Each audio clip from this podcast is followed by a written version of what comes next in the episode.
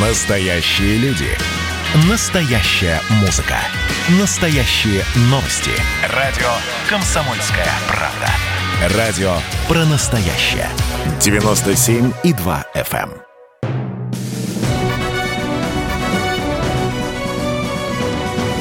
Клуб знаменитых путешественников. Совместный проект Русского географического общества и радио «Комсомольская правда». Здравствуйте, уважаемые радиослушатели. В эфире Клуб знаменитых путешественников, совместная программа «Радио Комсомольская правда» и Русского географического общества.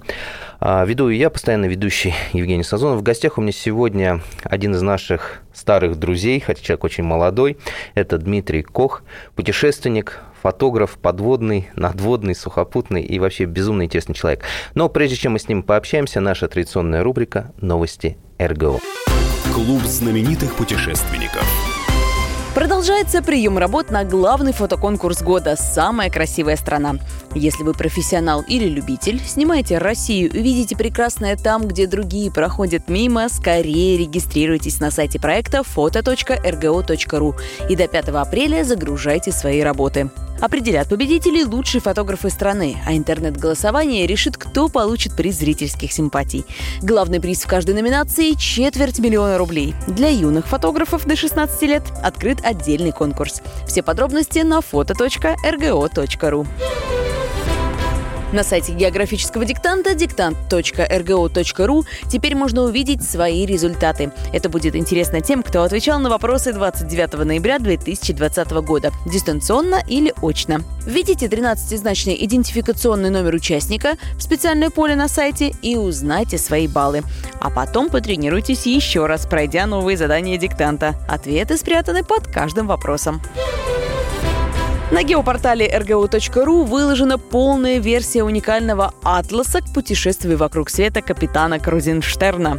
Два художника экспедиции сделали в кругосветке детальные изображения городов, животных и растений, а еще нарисовали портреты встретившихся людей и даже целые жанровые сценки. Теперь эта редкая книга доступна всем любителям географии. Клуб знаменитых путешественников. Возвращаемся в эфир. Напоминаю, что в гостях у нас сегодня Дмитрий Кох, путешественник, фотограф, дайвер э, и безумно интересный рассказчик. Дима, здравствуй. Евгений, спасибо за очень молодой. Может быть, не очень, но приятно все равно. Ну, по сравнению со мной.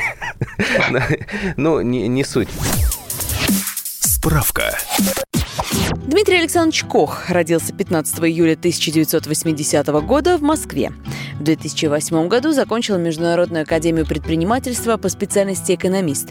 Руководил несколькими общественными, информационными и политическими проектами. Опытный дайвер. Несколько лет назад увлекся подводной фотографией. Призер нескольких международных фотографических конкурсов, в том числе «Золотая черепаха» и Nature Photographer of the Year. Член Союза фотографов дикой природы и экспертного совета фотоконкурса Русского географического общества «Самая красивая страна».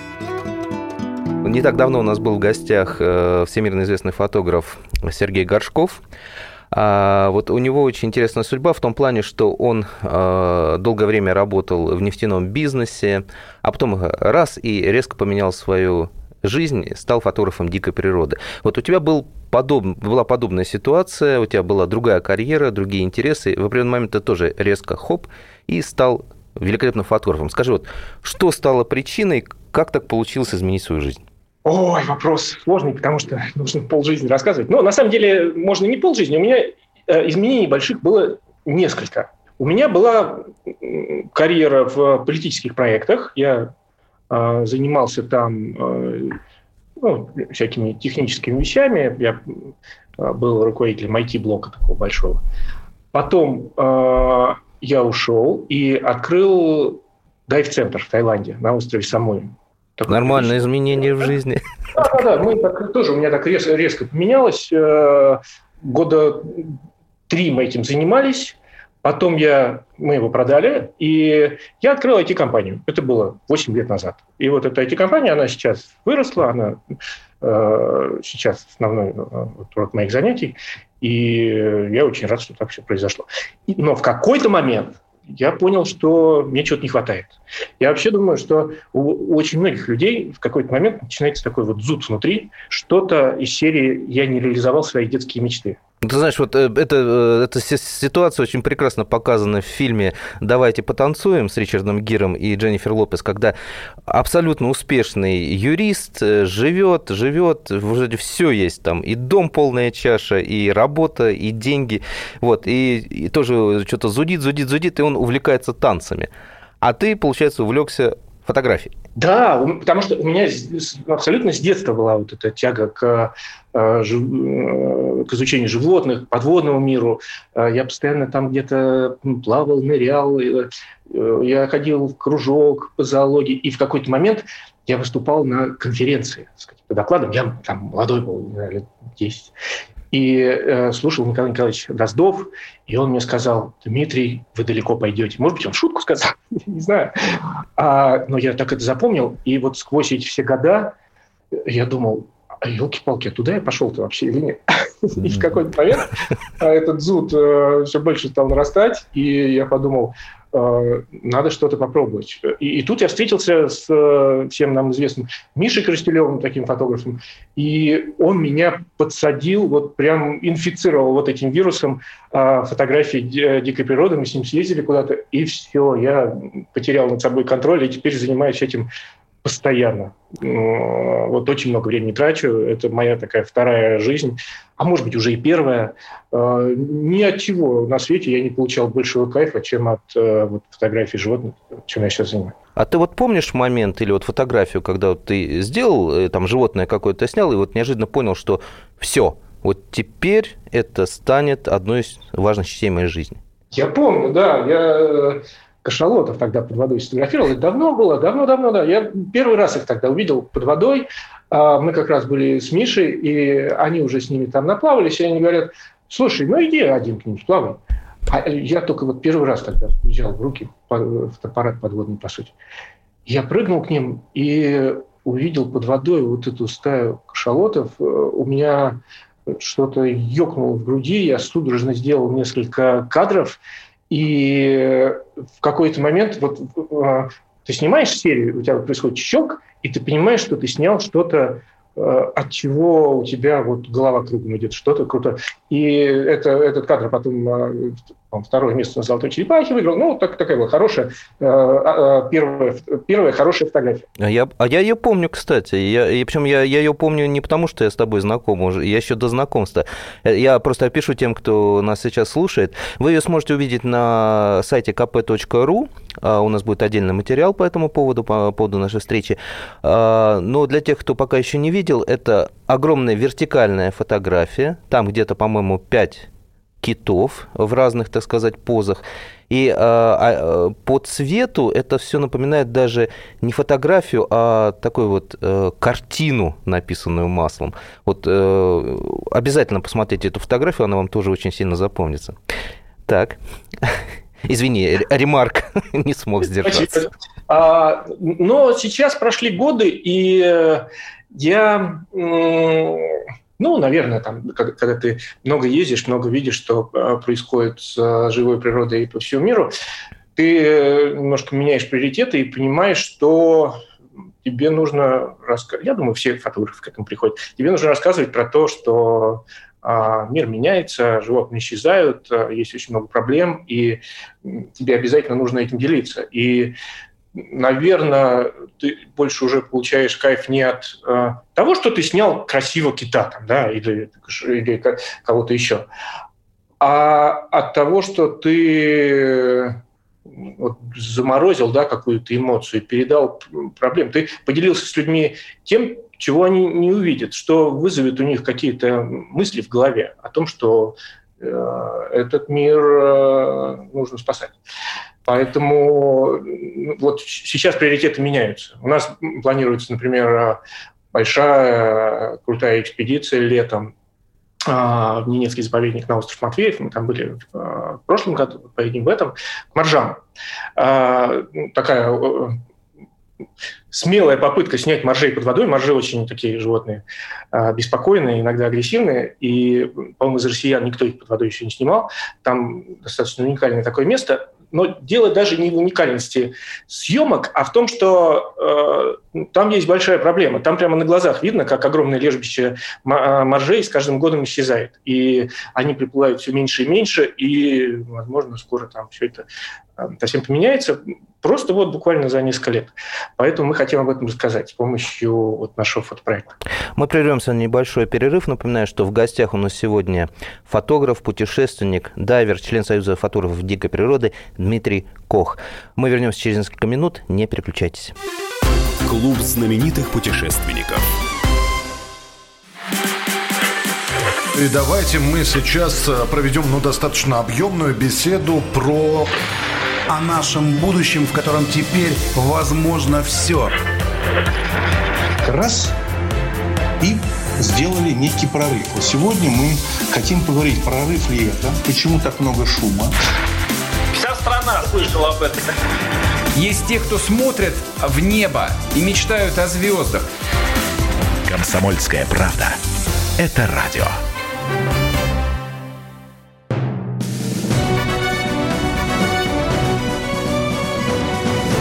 Клуб знаменитых путешественников. Совместный проект Русского географического общества и радио «Комсомольская правда». И снова здравствуйте, уважаемые радиослушатели. Продолжается программа «Клуб знаменитых путешественников». В гостях у нас сегодня Дмитрий Кох, фотограф, путешественник, дайвер, член Союза фотографов дикой природы и просто очень интересный рассказчик. Дим, а, вот мы остановились э, на том, что вы собираетесь э, снимать моржей э, в естественном ареале обитания, и что это очень беспокойные животные. А вот скажи, какая вот была самая экстремальная съемка, связанная с подводными животными? Или надводными? Самая экстремальная? А, ну, это, конечно, Антарктида, куда мы поехали снимать морского леопарда. Морской леопард а, тоже достаточно беспокойное животное. Если кто-то не знает, то это большущий тюлень, а, достигающий там 500-600 килограмм. А, он очень зубастый, он очень быстрый.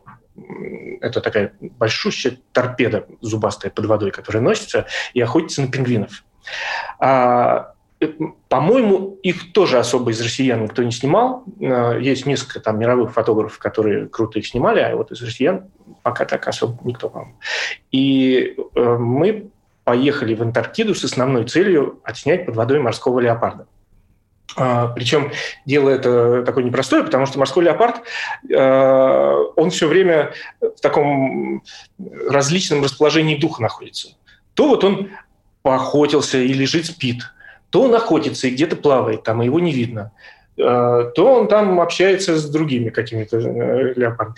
Короче говоря, найти его в э, таком состоянии, когда он готов с тобой поплавать и поиграть, достаточно непросто, потому что вот нужно попасть в определенный момент. А основная пища морского леопарда – это пингвины. Он а, с бешеной скоростью догоняет пингвинов, а, острыми зубами снимает с них шкуру моментально. Мы это все наблюдали под водой, как он это делает.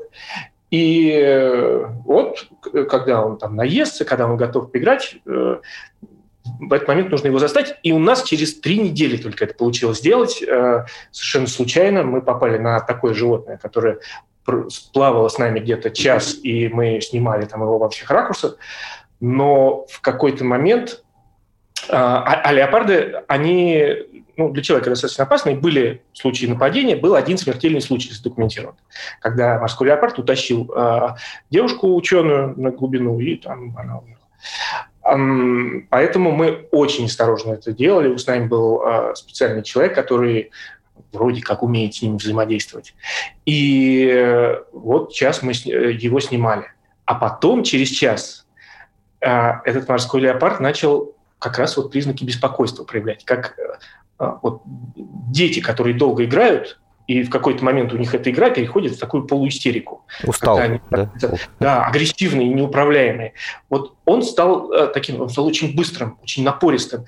Э, в какой-то момент э, он за спину приплывает, спереди, сбоку. Ты теряешь контроль за ситуацией, он стал носиться вокруг нас, и это было очень прямо неприятно. Мы еле-еле успели выскочить на лодку, и я не знаю, что дальше было, если мы не успели, но мы, к счастью, успели, поэтому вот мы сейчас э, разговариваем. А, так что, наверное, это была самая такая, ну, не то что опасная, но, но такая напряженная съемка. Слушай, ну прям мороз по коже. Скажи, пожалуйста, а вот э, когда китов снимаешь, э, я почему спрашиваю, потому что, ну, я пытался снять их с лодки как-то на Шантарских островах. Они со мной, конечно, играли, шутили. Ну, Шантарские острова мечта, мечта. Да, нет, там очень классно. Вот, и э, я помню, ну, запомнил на всю жизнь вот это ощущение, когда я неожиданно, ну, вот на этой маленькой резиновой лодке почувствовал, что Э, подо мной проходит кит. я смотрю, вода, вот, знаешь, вот тень вот эта огромная э, под водой, и такое, знаешь, ощущение полной беспомощности, песчинка по сравнению с этим огромным организмом. И это вот, знаешь, такой, э, это был действительно страх такой первородный. Скажи, вот когда ты снимал китов, это вообще страшно, это опасно? Ну, там опасность одна, то, что он может тебя задеть э, плавником или хвостом, потому что он может сильно достаточно это сделать. Э, ну, у меня такого не было, но мне очень знакомо это чувство, о котором ты говоришь, когда ты рядом с китом, у тебя настолько бешено бьется сердце, и это ну, такая смесь страха с восторгом. И да, сначала это страшно, но потом ты подсаживаешься на этот адреналин и на вот это ощущение, и ты, вот тебе хочется еще и еще. Наверное, это вот э, такая форма наркотика, ну, как, э, от которой вот никуда не деться, в моем случае. Скажи, а как киты вообще ведут себя, когда видят э, вот этого назойливого дайвера, который снимает, пытается их снять? Они беспокоятся или им интересно? Какое, какая реакция? Они абсолютно по-разному. А, они беспокоятся. Бывает, что им интересно, они подходят прямо вплотную. А, там а, детеныши кашалотов. Эм, очень любопытные. Бывает так, что ты, э, что, что ты видишь прямо идеальный момент, и вот ты прыгаешь с лодки в воду, но ты как-то не очень хорошо прыгнул, там ластой плюхнул, и они ушли, потому что они испугались. А, вот, бывает абсолютно по-разному. Так, нельзя очеловечивать животных вообще, но киты, они, как мы, очень по-разному себя ведут. Э, когда у меня в гостях был твой наставник Коростелев, тоже подводный фотограф, он рассказывал, что вот я ему задал вопрос, э, э, считаешь ли ты китов разумными существами? Он сказал, что да, это абсолютно разумные существа, очень умные, с чувством юмора даже. Вот у тебя ощущение вот этой разумности как осталось, или же все-таки это больше животные, чем наши собратья? А, ну, вот я повторюсь, на мой взгляд, очеловечивать животных нельзя. То есть это, ну, в первую очередь опасно, потому что ты считаешь э, их тогда ну, там, предсказуемыми, э, как людей. Но все-таки животные не люди. И это надо все время понимать, когда ты с ними взаимодействуешь. Но, конечно, они абсолютно разумные. Э, и киты, и дельфины, и касатки, вот с, с которыми приходилось э, плавать, которые приходилось снимать. Невероятное ощущение, когда ты смотришь под водой, ну, я, допустим, про касатку сейчас говорю, касатки в глаза, и ты видишь там не просто глаз животного, ты видишь там разум. И это подтверждается там действиями какими-то и твоим взаимодействием с животным. Удивительно. А когда ты смотрел в глаза крокодилу, крокодилу, снимая его под водой, что ты видел там? На самом деле ничего особо. Вот крокодилу ты смотришь в глаза, ничего ты там не видишь. Э, на самом, э, на самом деле, э, вот я снимал американского крокодила под водой, это выглядит страшно, фотографии такие. Очень страшно, подтверждаю. Но, это, достаточно безопасно, их э, снимает большое количество людей. А, ты э, можешь к нему близко подплывать, и он такой, ну, сидит и сидит. А, я сейчас немножко так завесу. А, ни одного, по-моему, смертельного случая с человеком у этого крокодила не было, поэтому спокойно можно ехать и делать такие же фотографии зубастые э, достаточно безопасно. Хорошо, тогда вопрос. У тебя э, на одной из заставок стоит фотография, где, по-моему, тебя пытается то ли укусить за голову тюлень, то ли просто с тобой играется. Это, что это была за история? Это сивучи камчатские. Я вообще, ну вот как дайвер, я очень много где нырял э, по миру. И я хочу сказать, что это ко всем дайверам обращение. Погружение сивучами на Камчатке – это одна из самых уникальных штук, которые можно в дайвинге вообще получить. Это невероятно. Э, ты, ну да, там холодная вода, там, может быть, видно не очень хорошо, но когда ты заходишь в воду и погружаешься, тебя окружает а, не знаю, 20 или 30 огромных тюленей, они могут там до тонны весить сивочи, они большие, и они настолько тобой заинтересованы, что они э, начинают э, с тобой играть, они обнимают тебя ластами за, не знаю, за плечо, второй тебя покусывает. Похлопывает, да, привет, бро. Да-да-да, именно вот причем так. А, третий пытается ласту с тебя стянуть, четвертый там покусывает тебя за голову. Это не больно, и сначала удивительно, но потом ты втягиваешься в эту игру, и, ну, это жуткий кайф. Поэтому вот эта фотография, о которой ты говоришь, это селфи, когда вот меня кусает за голову огромный силч. Но он не атакует, он играется с тобой, да, получается? Да, да. Они, они э, пытаются понять, что же это такое опустилось э, к ним туда вниз, и они пытаются как-то на зубок попробовать, понять, что же это такое. Интересно. Э, мы прервемся опять на небольшой перерыв. Напоминаю, что работает у микрофона постоянно ведущий Евгений Сазонов, а в гостях у меня сегодня Дмитрий Кох, дайвер, фотограф, интересный рассказчик, член Союза фотографов дикой природы. Мы скоро вернемся, не переключайтесь. Клуб знаменитых путешественников. Просыпайтесь, вставайте, люди православные! В эфире радио «Комсомольская правда». Я Сергей Мордан. Прогноз на 21 год вас не порадовал, я надеюсь. Конвойные в белых тулупах, лающие овчарки, прожектора шарят по белой пустыне. Давайте уже вот по-нашему, по-русски скажем. По Врагам и изменникам Родины нет и не будет пощады. На Руки стене... прочь от Егоды. У него нашли огромный дилдо в шкафу. А вообще он отмазывал заключенных и пил с ними коньяк. Каждое утро в 8 часов по Москве публицист Сергей Мардан заряжает адреналином на весь день. Мне кажется, это прекрасно.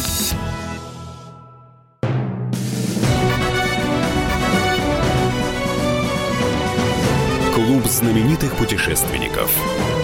Совместный проект Русского географического общества и радио «Комсомольская правда». И снова здравствуйте, уважаемые радиослушатели. Продолжается клуб знаменитых путешественников. И в гостях у меня сегодня путешественник, фотограф, дайвер, член Союза фотографов дикой природы Дмитрий Кох.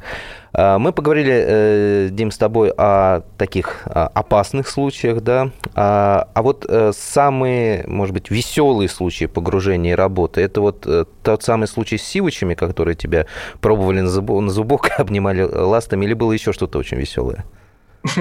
Да, да, ну это, конечно, самый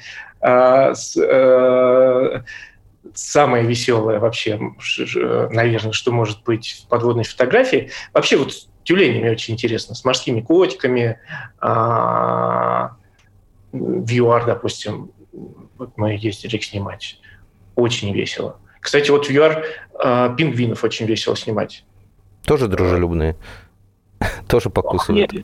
А, они кстати, не очень дружелюбные, они такие вредные. Ах, собаки какие. Так. Просто, просто пингвины, они, ты когда за ними наблюдаешь, их очень много, и они создают миллион разных сюжетов. Э, кто-то там пытается своей даме сердца веточку подарить там какую-то, кто-то чистит э, перышки, кто-то плавает, кто-то носится, бегает, э, нападает на людей, которые мимо ходят. Ну, очень весело. Там есть такое э, место в ЮАР рядом с Кейптауном, где живут эти пингвины, удивительное. Я вот несколько раз туда приезжал, вообще ЮАР одна из любимых моих стран, и вот всегда я езжу туда смотреть на этих пингвинов. Вот это очень весело, правда.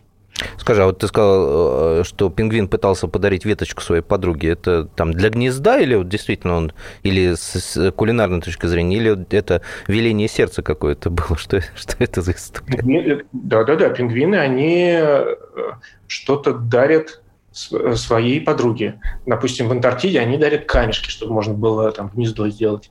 Я в ЮАР видел, как дарят там ветки, какие-то водоросли. Вот у них так, такой жест какой-то. Это очень смешно выглядит, потому что они такие неуклюжие.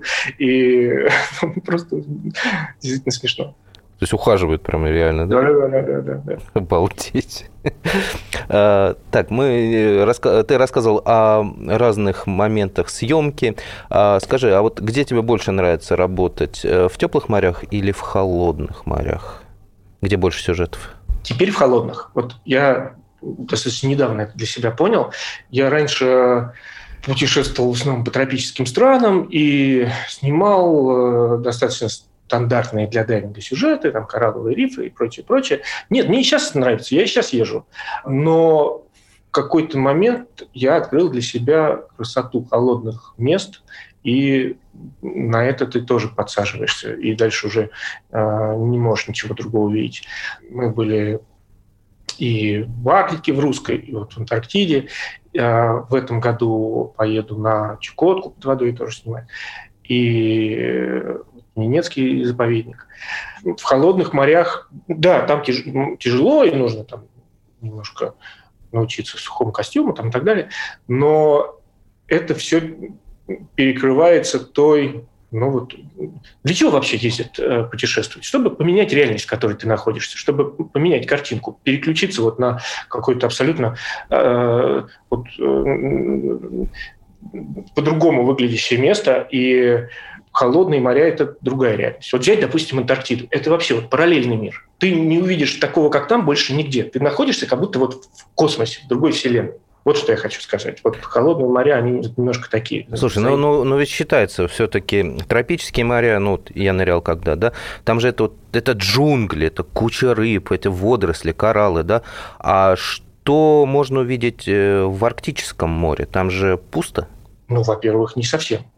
А на Белом море можно увидеть огромное количество всяких животных, и тоже и рыб, и актинии, и ламинарии. Ну, там по-своему интересно. Ну, в Антарктиде, понятно, это огромные айсберги под водой, вокруг которых ты плаваешь, приплываешь во всякие какие-то ущелья там подводные, тут приплывают тюлени, играют с тобой, ну, то есть фантастика. Да, может быть, нет такого буйства красок, как там в Индонезии, или на Мальдивах. Но вот я был на Мальдивах два месяца назад, и, если честно, не сказать, что я испытал тот кайф, который я испытывал там, там раньше. После того, что ты нырял в северных морях, да? Да, да.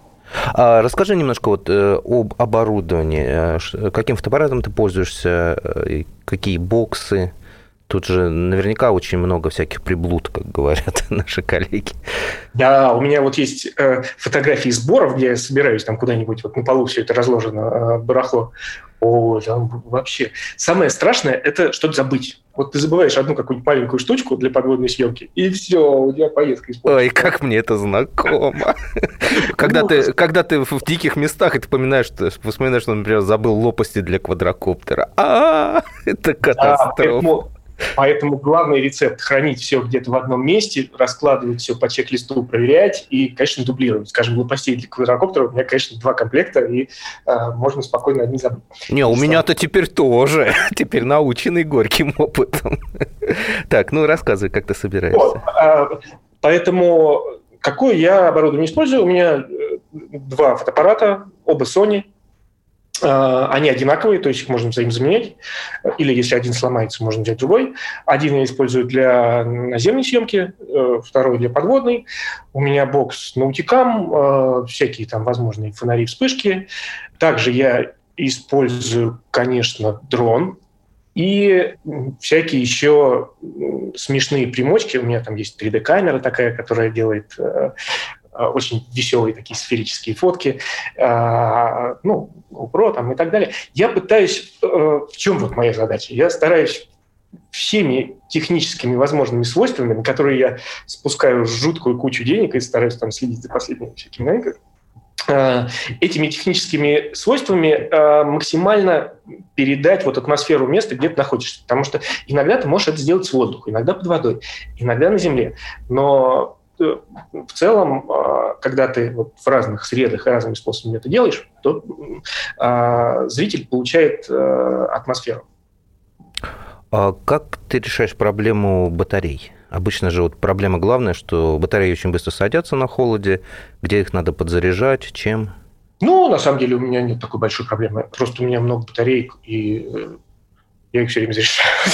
Нет, сейчас такой проблема. У последних э, Sony там хорошая батарейка, она не садится быстро, раньше. Раньше, о, у меня раньше прямо трагедии были, когда ты, у меня предыдущая была камера, а, и ты в холодной воде, и тут какой-то у тебя приплывает, я не знаю, кит, и в этот момент у тебя садится батарейка. Все, тебе хочется там волосы выдрать, потому что, ну, жуть. Я еще всегда переживаю. И, э, ну, сейчас, слава богу, нет такой проблемы. А много батареек это сколько? Ну, чисто с практической точки зрения интересуюсь. Для основных камер, ну, 6, что ли, батареек, ну, что-то такое. И тогда вопрос тоже, который обычно интересуются ребят, которые в экспедиции. А какой дрон ты используешь? Потому что есть, знаешь, как вот есть противостояние там канонистов и неканистов, да, а, Sony и других фотоаппаратов, то есть также такое же противостояние, что легкий дрон, тяжелый дрон, да? Какой, на, на каком ты летаешь? Я стараюсь все самое легкое. Там, э, у меня Mavic 2 Pro, и вообще я, ну, во, во всей технике у меня важное свойство для меня – это вес, потому что когда ты везешь с собой там, 90 килограммов оборудования, как я вез там, в Антарктиду, тебе приходится применять невероятные ухищрения, чтобы на всех этих пересадках там тебя отпускали в самолет. Это у, у меня причем есть своя стратегия, как это делать, там какие-то э, фишечки, э, как улыбаться там э, на регистрации, как спрятать там сумку какую-нибудь за столб. Э, ну, сумку такую огромную, да?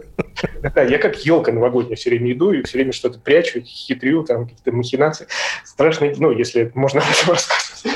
А, страшное дело, что приходится э, придумать, чтобы тебя пустили в самолет. Поэтому очень важен вес, конечно. А дрон Mavic, э, и ну, его хватает абсолютно. Важно, что он еще достаточно бесшумный и ну, менее гораздо шумный, чем там большие эти фантомы и прочее. И ты можешь не беспокоить животных, когда тебе приходится там достаточно близко подлетать. Я летом снимал, э, я во время карантина снимал дом на озере Сильер. И так получилось, что рядом была колония цапель. Серые цапли, они жили прямо рядом. Наверное, гнезд 50 было а, в этой колонии. Если кто-то не знает, серые цапли живут э, на вершинах елок. Они строят там гнезда, и снизу ты этого не видишь, ты слышишь только кричание, э, э, крик, э, ты слышишь только крик огромных птиц, как они там между собой ругаются, как они там летают.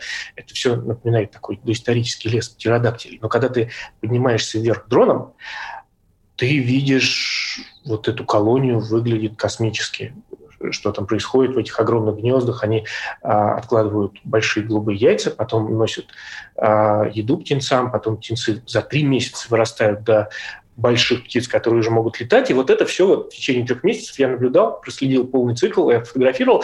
И очень важным свойством было то, что э, дрон не пугал цапь. Они привыкли через какое-то время, там я мог достаточно близко уже подлетать, они спокойно абсолютно реагировали. Э, я знаю, что это немножко мавитон снимать дроном а, птиц, но вот действительно я был уверен, что я их не беспокою.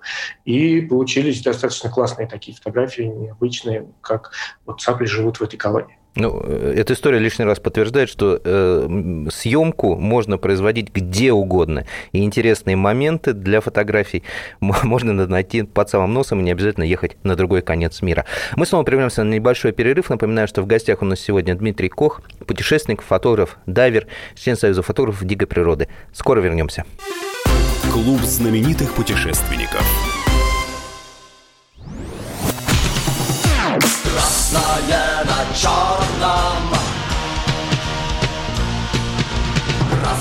Красное на черном Там, где вода И в небе смешки ломаных стрел. Я руки протягивал вверх, я брал молнии в гость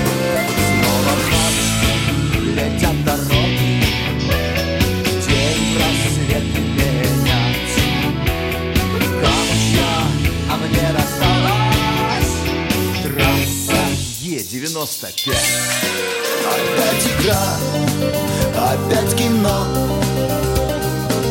Снова выход на бис Комсомольская правда. Радио поколения Алисы.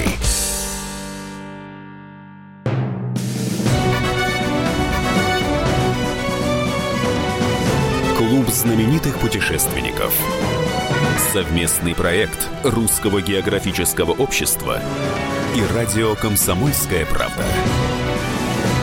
И снова здравствуйте, уважаемые радиослушатели. В эфире программа «Клуб знаменитых путешественников». У микрофона постоянно ведущий Евгений Сазонов. А в гостях у меня сегодня Дмитрий Кох, член Союза фотографов дикой природы, путешественник, дайвер, фотограф, прекрасный рассказчик. А, и что самое ценное, может быть, для наших сегодняшних слушателей, которые снимают природу, он э, был членом э, экспертных советов нескольких фотоконкурсов. Дим, ну, давай-ка сейчас мы немножко раскроем секреты, как победить э, в престижном фотоконкурсе. Вот есть ли какой-то... О, о если бы я знал, если бы я знал этот секрет. На самом деле, я думаю, что просто должно сойтись несколько слагаемых.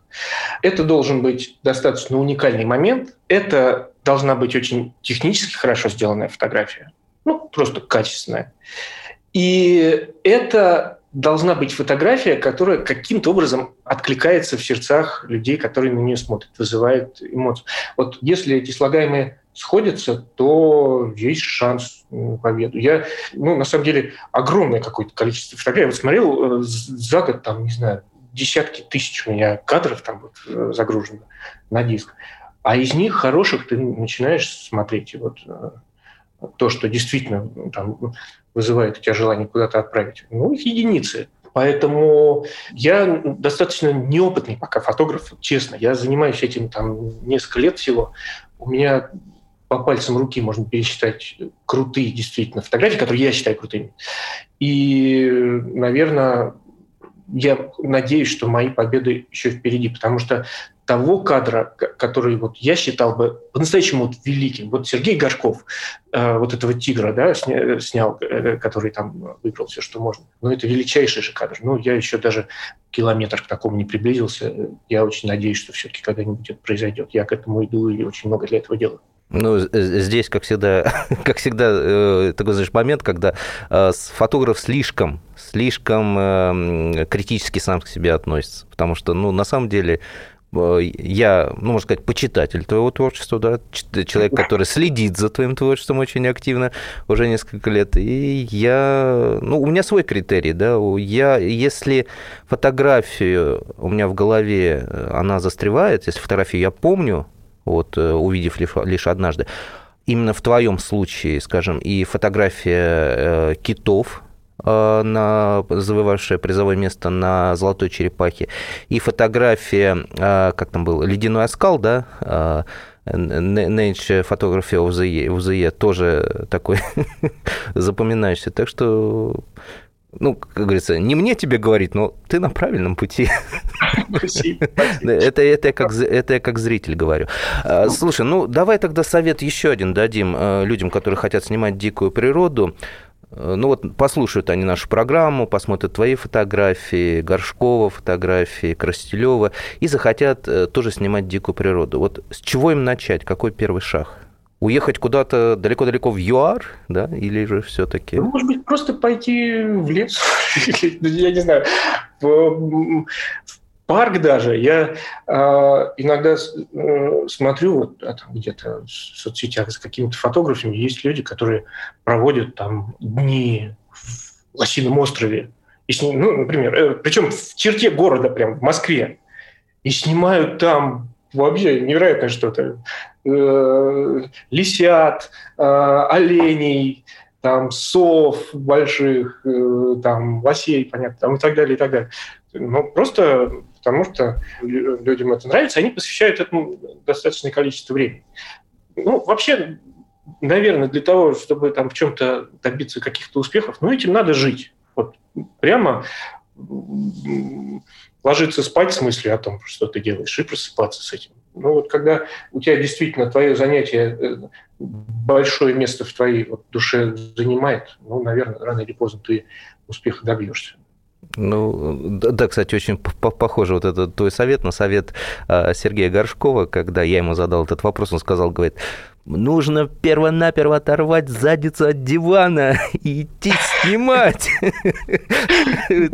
Ну, собственно, да, это, по-моему, совет универсальный для любой деятельности, которая встречается у человека. А, мы вспомнили здесь про твою, твою призовую работу на Nature Photographer of the Year, Ice Green, ледовый оскал. Это просто пару слов, да, ее тоже вы сможете увидеть на kp.ru на нашем сайте. Это леопард тоже был, да? Нет, это тюлень-крабоед. А, это тюлень-крабоед? Да-да-да. Они они меньше, они не опасные. Они, кстати говоря, не едят крабов совершенно. Почему он крабоед? Ну, так как назвали. А, они едят криль, у них специальная такая очень интересная форма зубов, чтобы процеживать воду, этот криль как э, ситечком собирать. И э, вот в какой-то момент э, приплыли, в момент погружения около очень красивого айсберга. Вот я до сих пор помню, невероятный был айсберг. И приплыли два тюлени крабоеда, долго с нами играли. И тюлени, они иногда, ну вот у меня такое ощущение, что они видят в тебе другого тюленя. Иногда они видят в отражении, там у подводного фотоаппарата есть такая большая, большая сфера, и они видят себя там в этом отражении, э, может быть, они думают, что это другой тюлень, и они пытаются перед ним демонстрацию провести.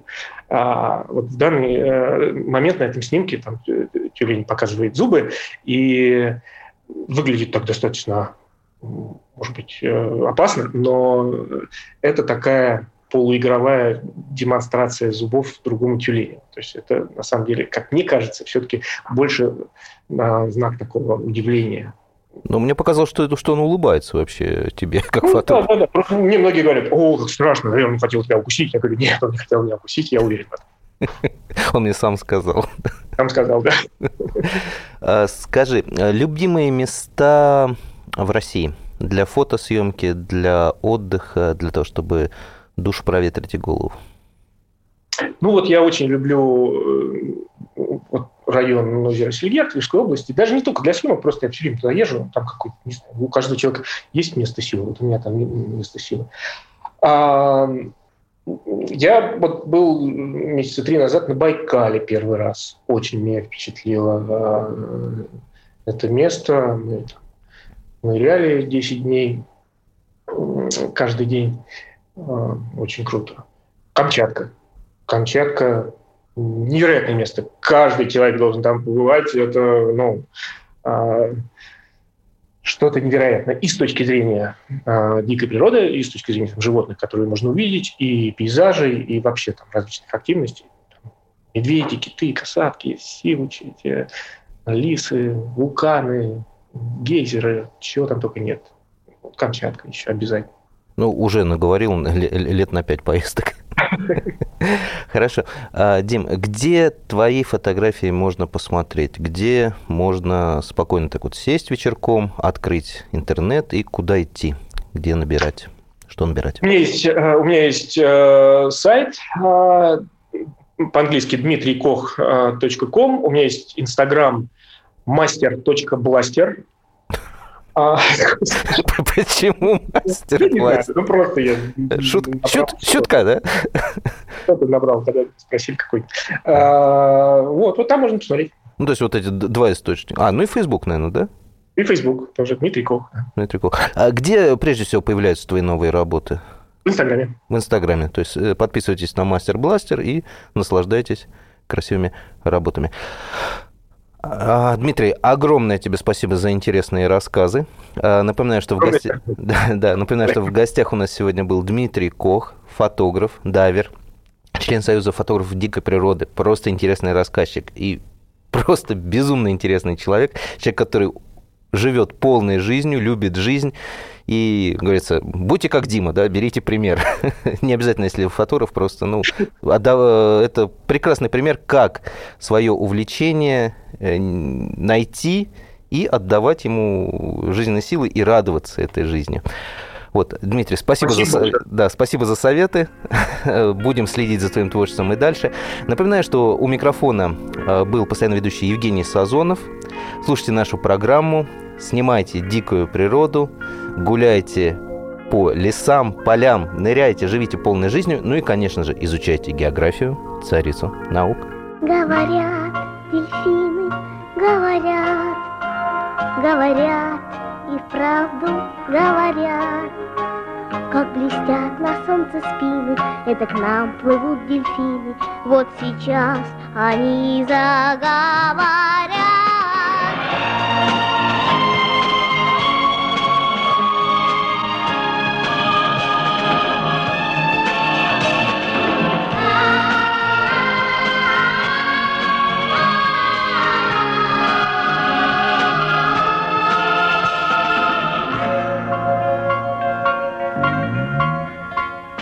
Попались нам дельфины, молчуны. Они молча улыбались нам с волны. Мы им тоже улыбались, но они не догадались, что заговорить они должны.